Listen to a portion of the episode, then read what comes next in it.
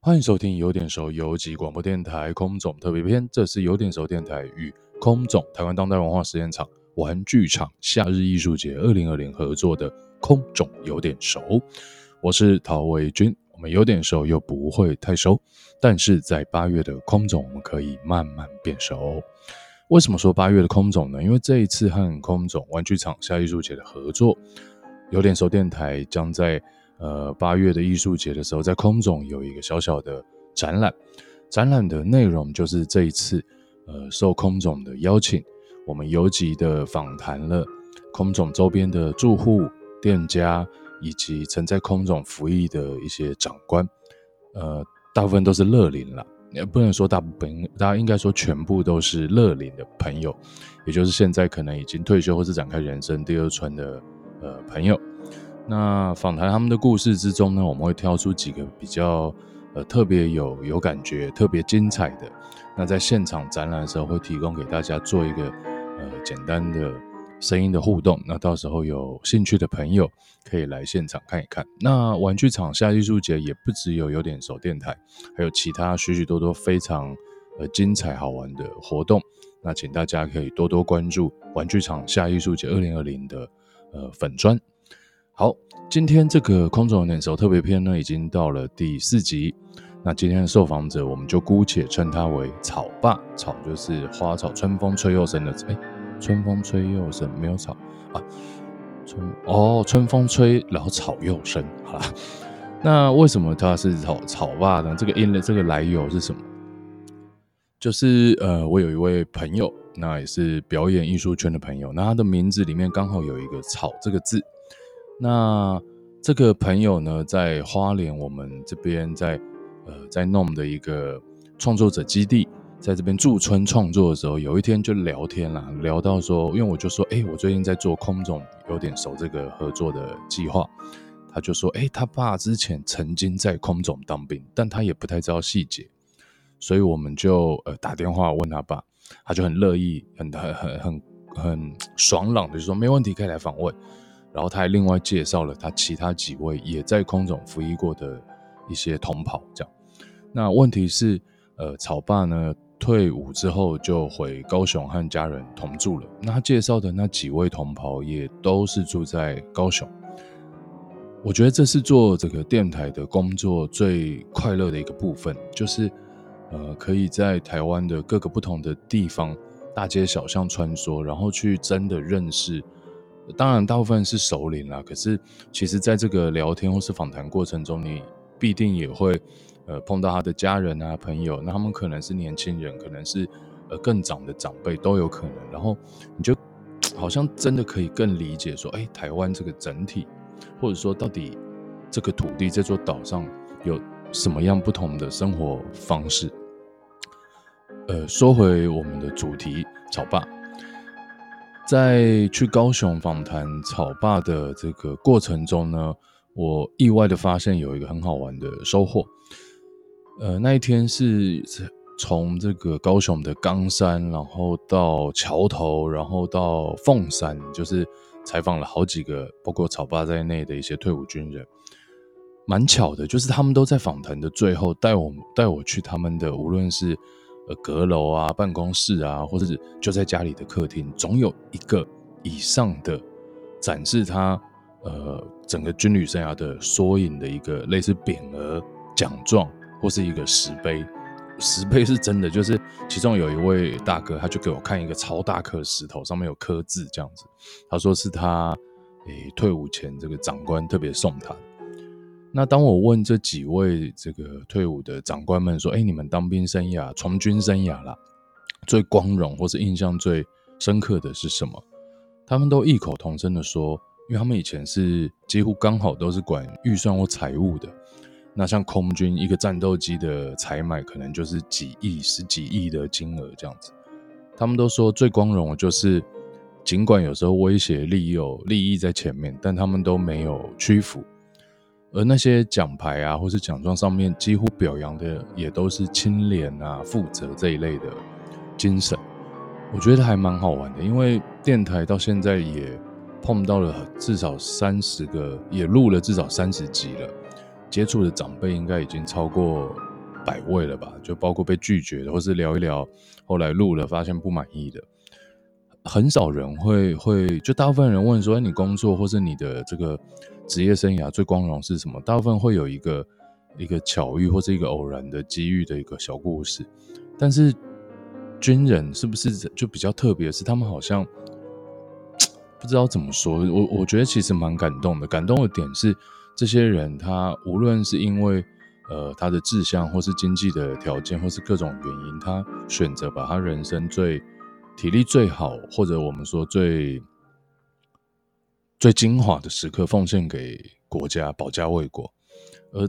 当最后这样子回过去看的时候，细说从头的时候，你问他说最光荣是什么？他丢出来的是我我我很清廉，或是我很负责。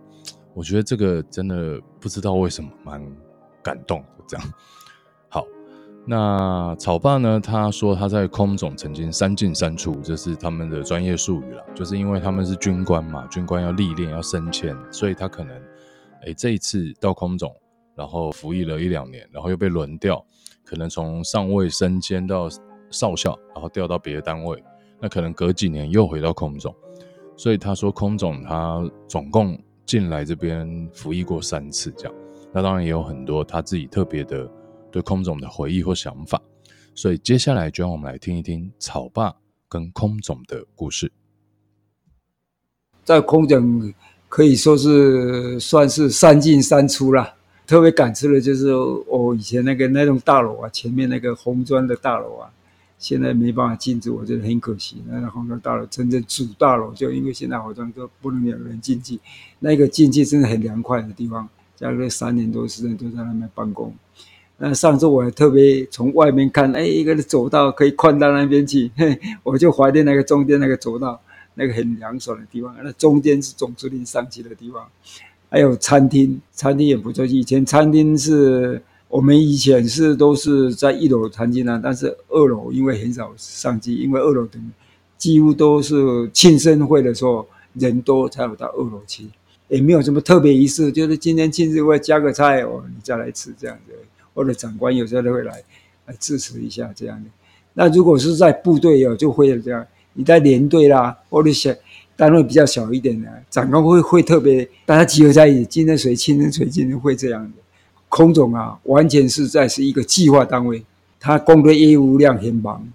他不像基层单位，基层单位毕竟所谓的基层单位就是连队啦，或者是学校啦，或者是司令部啦，或者独立的一个小单位。那空军总部它是属于空军的所有的花号司令的单位，最有感到在总部最有感到最感想的就是说，他让你在智慧上，在那个思想会很成熟。因为它业务量很多，你要不定的考虑每一个方案出来以后，你要如何解决；每一个预算到你面前，你要如何去审查？也采购一些武器装备啦，哦，飞机采购啦，都是要集中智慧，而且不是说你一个人集中智慧就可以了。说不定有一个 group，一个小小圈圈，也有主计人员啊，也有预算人员啊，也有考核人员、审查人员都很多，而且有长有些长官的指示呢。有时候长官可能会给我们一些一些很强烈的指示，但是我们如果认为长官指示有错了的话，最怕的就是说没有人敢提出意见。但是呢，我觉得对自己有负责任，就是我敢跟长官讲说这个我们要怎么做，很容易有些长官能够听从，这是我感到最欣慰的。但是有些人长官很强硬，然后我就对这个就比较感到非常的感冒。但是没关系，有时候我回头想想。我们要采取什么方式，再让长长官信服你这个东西？其实我觉得在总部啊，是早上八点上班，五点下班，那只是参考了。其实我们都超过那个时数了。就像有时候我五点起就起来去去上班了，那五点下班也不过是五点下班稍后休息一下。有时候我们吃完晚餐还要继续加班，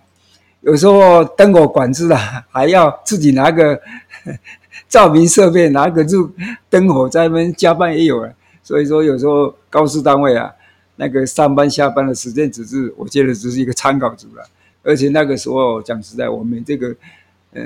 超过十四也没有什么加班费，不像现在大家都在争取加班，而且那时候没有，我们那个记忆都是存存在于自己的心里的。那时候就只考虑到你的工作完成，而根本没有考虑到说你要加班拿多少钱。我们那时候没有这个没有这个情况，所以那个时候比较对于这个责任感比较的很重。没有那个时候我们那个有军官宿舍嘛，大部分都有两个人呐、也有四个人是这样的。因为总部它是高速单位嘛，有那个阿兵哥，阿兵哥他是属于勤务连，属于勤务连，他们有勤务连来管辖。他们那边就是阿兵哥，都是要住在营区里面。那像我们属于军官这一这方面呢，如果你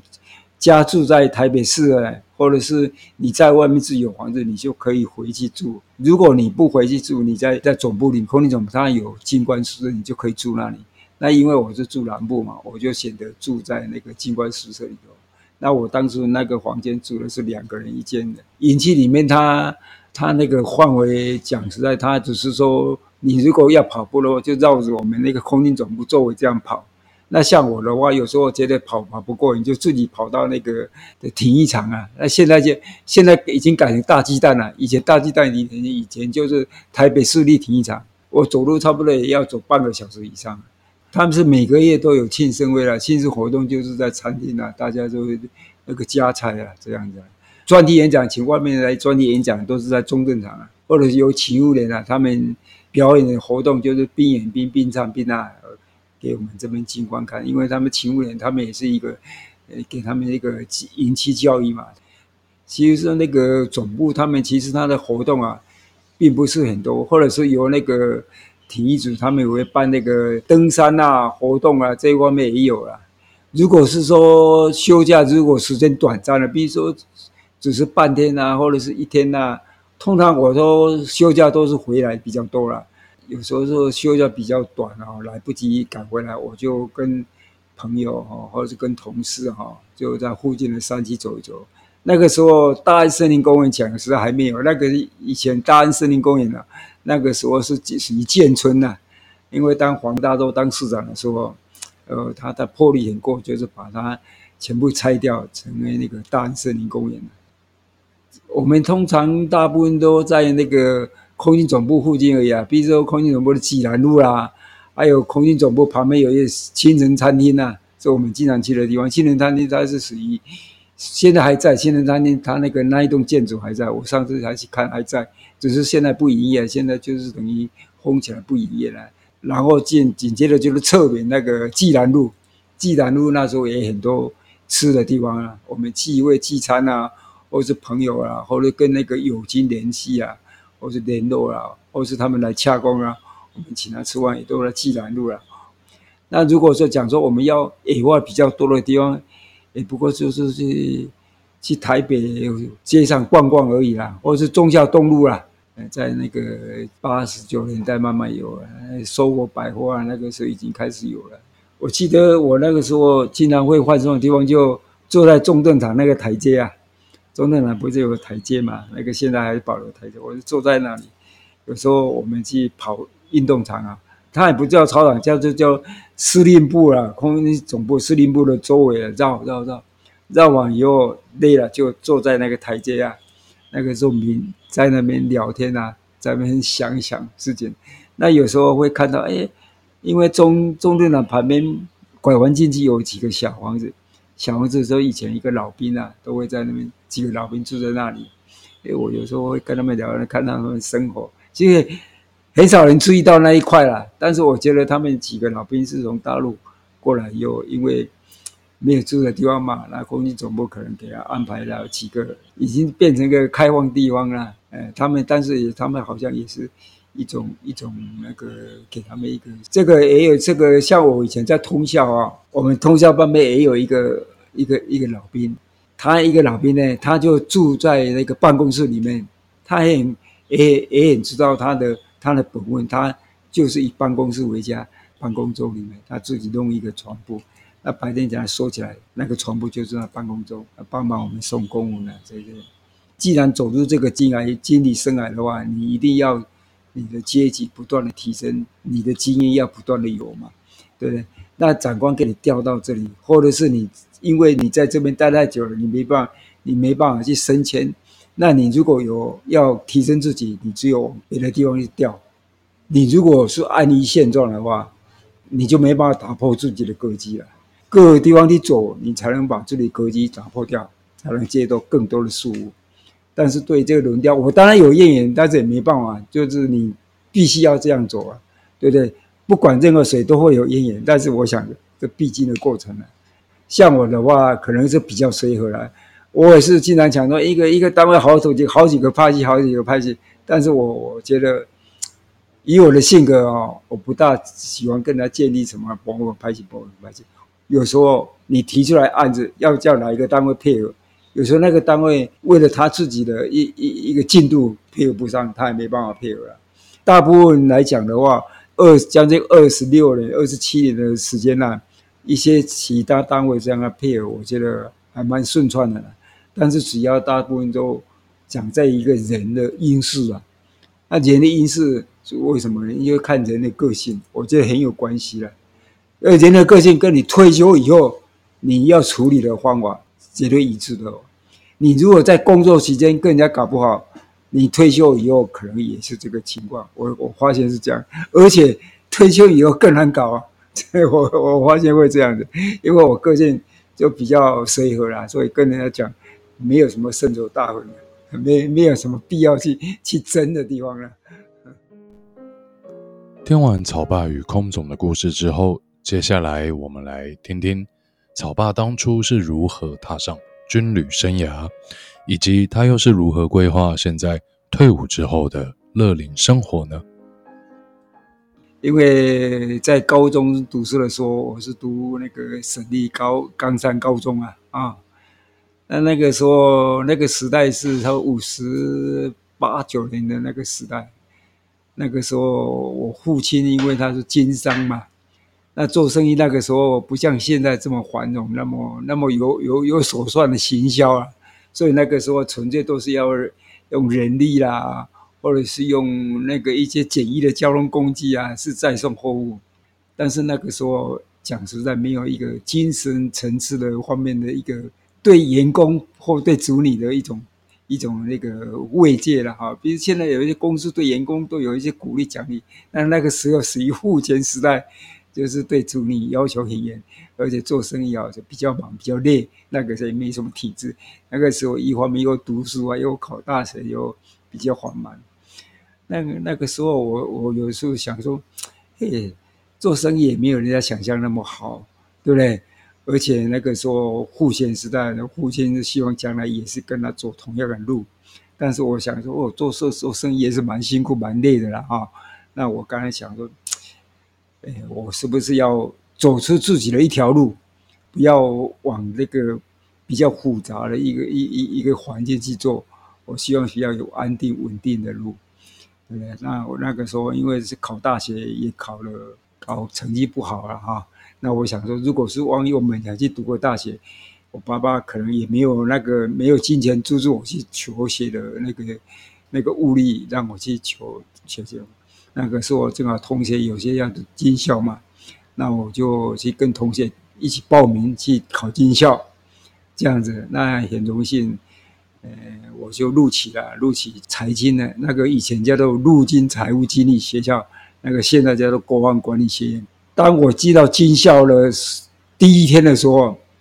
哎，我觉得发现军校的一个生活品质还蛮还蛮有出息的。比如说，我们中午休息了一个半小时，哎，还可以让你休息，他有按照课课表来操课。那我就回想到我还没读军校之前做生意那种苦战啊，我我还感觉到还蛮舒服的。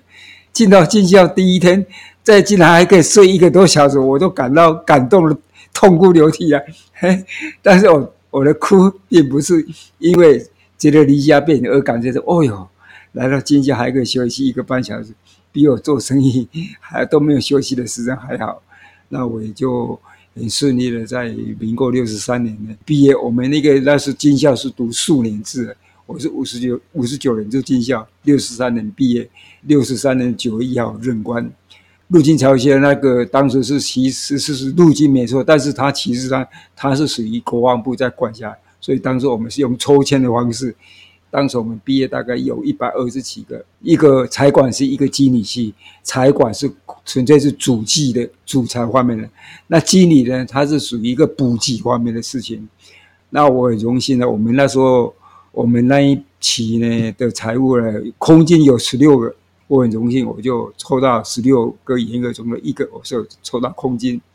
那个时候我刚毕业的时候，六十三毕业的时候，我就分到空军四四联队，也就是嘉义的四联队。四五联队，我当时在那边任官是中尉。那其后就在那边待了四年，四年完又又紧接着就又调回了冈山技校，技校完以后又调到花莲黄校，黄校完了以后大概待了一年多，又调到台南后勤司令部。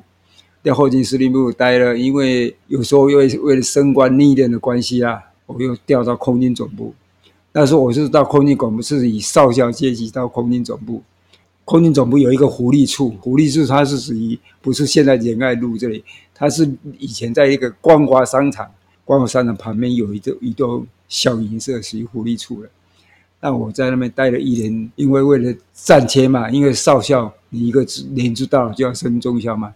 我就被调到空军总部，正式那边到空军总部的后勤署当着预算官，在那边待了这两年。两年以后，因为升了中校嘛，就要把你换成当副主官，从副主官先开始。我待了两年，在民国八十年，八十年的时候，我就调回空军官校当主计室副主任。大概将近了不到一年，我就调到一支处。冈山基地，刚刚一直后后勤支援就一支处了，一支处以后，在那边待了也没多久，大概待了九个月。那个学经历都要提前，要学历跟经历，我就去考我那个国防大学、三军大学了。那里三军大学，我在民国八十二年的时候去考那个嗯三军大学的国防管理班，九个月待完以后受训完，我就又被调到桃园，桃园那个就是。桃园因为有一个机场基基地嘛，五连队在那边待了不到，也是待了一年多，一年多又调回通校，因为那时候升中校，年资也差不多了，结果长官就把又调回总部，到总部调到那个主计署当预算组的副组长，在那边升了上校，以后又又待了一差不多将近一年半，我又调回后勤那个台南后勤司令部的当。主机处的副处长，副处长在那边又待了两年，又把我调到花莲的佳山基地当主任。主任在那边待了一年多，因为上校的年资是可以干到二十八年，但是我想说，哎，那时候也差不多将近，我那个时候从入军校一直在这个空军方面啊，各基地啊，或将近十几个单位了。那最后的单位是在花莲。那个时候小孩子也慢慢大了，需要亲属互动。因为我年轻的时候都都在外面跑嘛，都是我太太了，我岳母在照顾。那现在就我就两个女儿，我，他们有时候经常老爸晚上要坐飞机，这边坐火车到上班的地方，有时候都还还看不到爸爸，有时候看到爸爸要走了，他在哭，所以心里很不舍。但我想说，哎呀，在基地生活待了将近三四年了。到最 到花莲了，我想说，应该差不多该有自己的生活方式啊。我没有达，还没有到完全年资退伍的时候，我就提早一年半退伍，而且就是说在花莲佳山基地啊就退伍了。哎，长官有给我电话说，要不要到大陆？他们大陆有一个那个航空公司要成立一个货运转运中心啊，叫当一个稽查。他要不要去？但是我跟我太太协调的结果说，退伍了以后就全心规划自己的生活了，不要再跑到那么远的地方去。这样，呵 呵你不就是要退伍要我来看看跟家人团聚吗？那如果又再去那么远的地方，对自己对家庭好像也不好交代，所以我就辞掉了长官在下面的一种工作，我就没有去了。正式退了，说我是九十年的一月一号了，但是一月一号到三到一三三月之间呢，还有三个月时间哦，因为这总部长官就叫我再去职业训练，我又跑到台北商业总会啊，他们有开一个组组前训练，我在又待了在那边训练了将近三个月。那我退休生活，其实讲实在，我从我对退休生活还是觉得规划的蛮好的啦。九十年到九十一年啊，到九十二年之间啊，我先跟我太太到国外去旅行啦，我到那个大陆啦，到加拿大啦，到其他国家去也是玩了两年多了，嗯，都玩得蛮愉快的。那到九十将近九十三年初的时候呢，因为我朋友就跟他讲说，哎，我们这个退休人员是不是可以来成立一个社团啊？我们不定期的聚会或不定期的参与活动。我们那时候成立一个团体，叫做港农会啊，就是包括退休人员，不管是军人或者是社会各界人士，都可以加入这个港农会。我觉得哈，人生是分了三大部分啦。第一部分是你成长的阶段、读书的阶段；第二阶段是你奋斗拼事业的阶段；第三阶段是你退休以后的阶段。但是我这个觉得这个三个阶段呢，都是有因果关系的。你读书没有好好的读，你将来拼的事业你会比较辛苦；没有好好拼事业，你将来退休生活也会更辛苦。这个三个阶段，哪一个阶段最难适应？我觉得第三个阶段最难适应，因为第一阶段、第二阶段呢，没有空闲时间让你胡思乱想；第三个阶段，你的空闲时间会特别多。你如果没有处理好，你的生活会过得很辛苦，比你在读书、比你在工作更辛苦。为什么？因为你，你那个时候你的心境已经停下来了嘛，你会觉得好像旁边呢各种牵扯力量拉拉拉住，脑筋会空白，会空白，因为没有什么东西让你去烦躁了。你如果脑筋有继续想的话，你不会觉得很苦闷。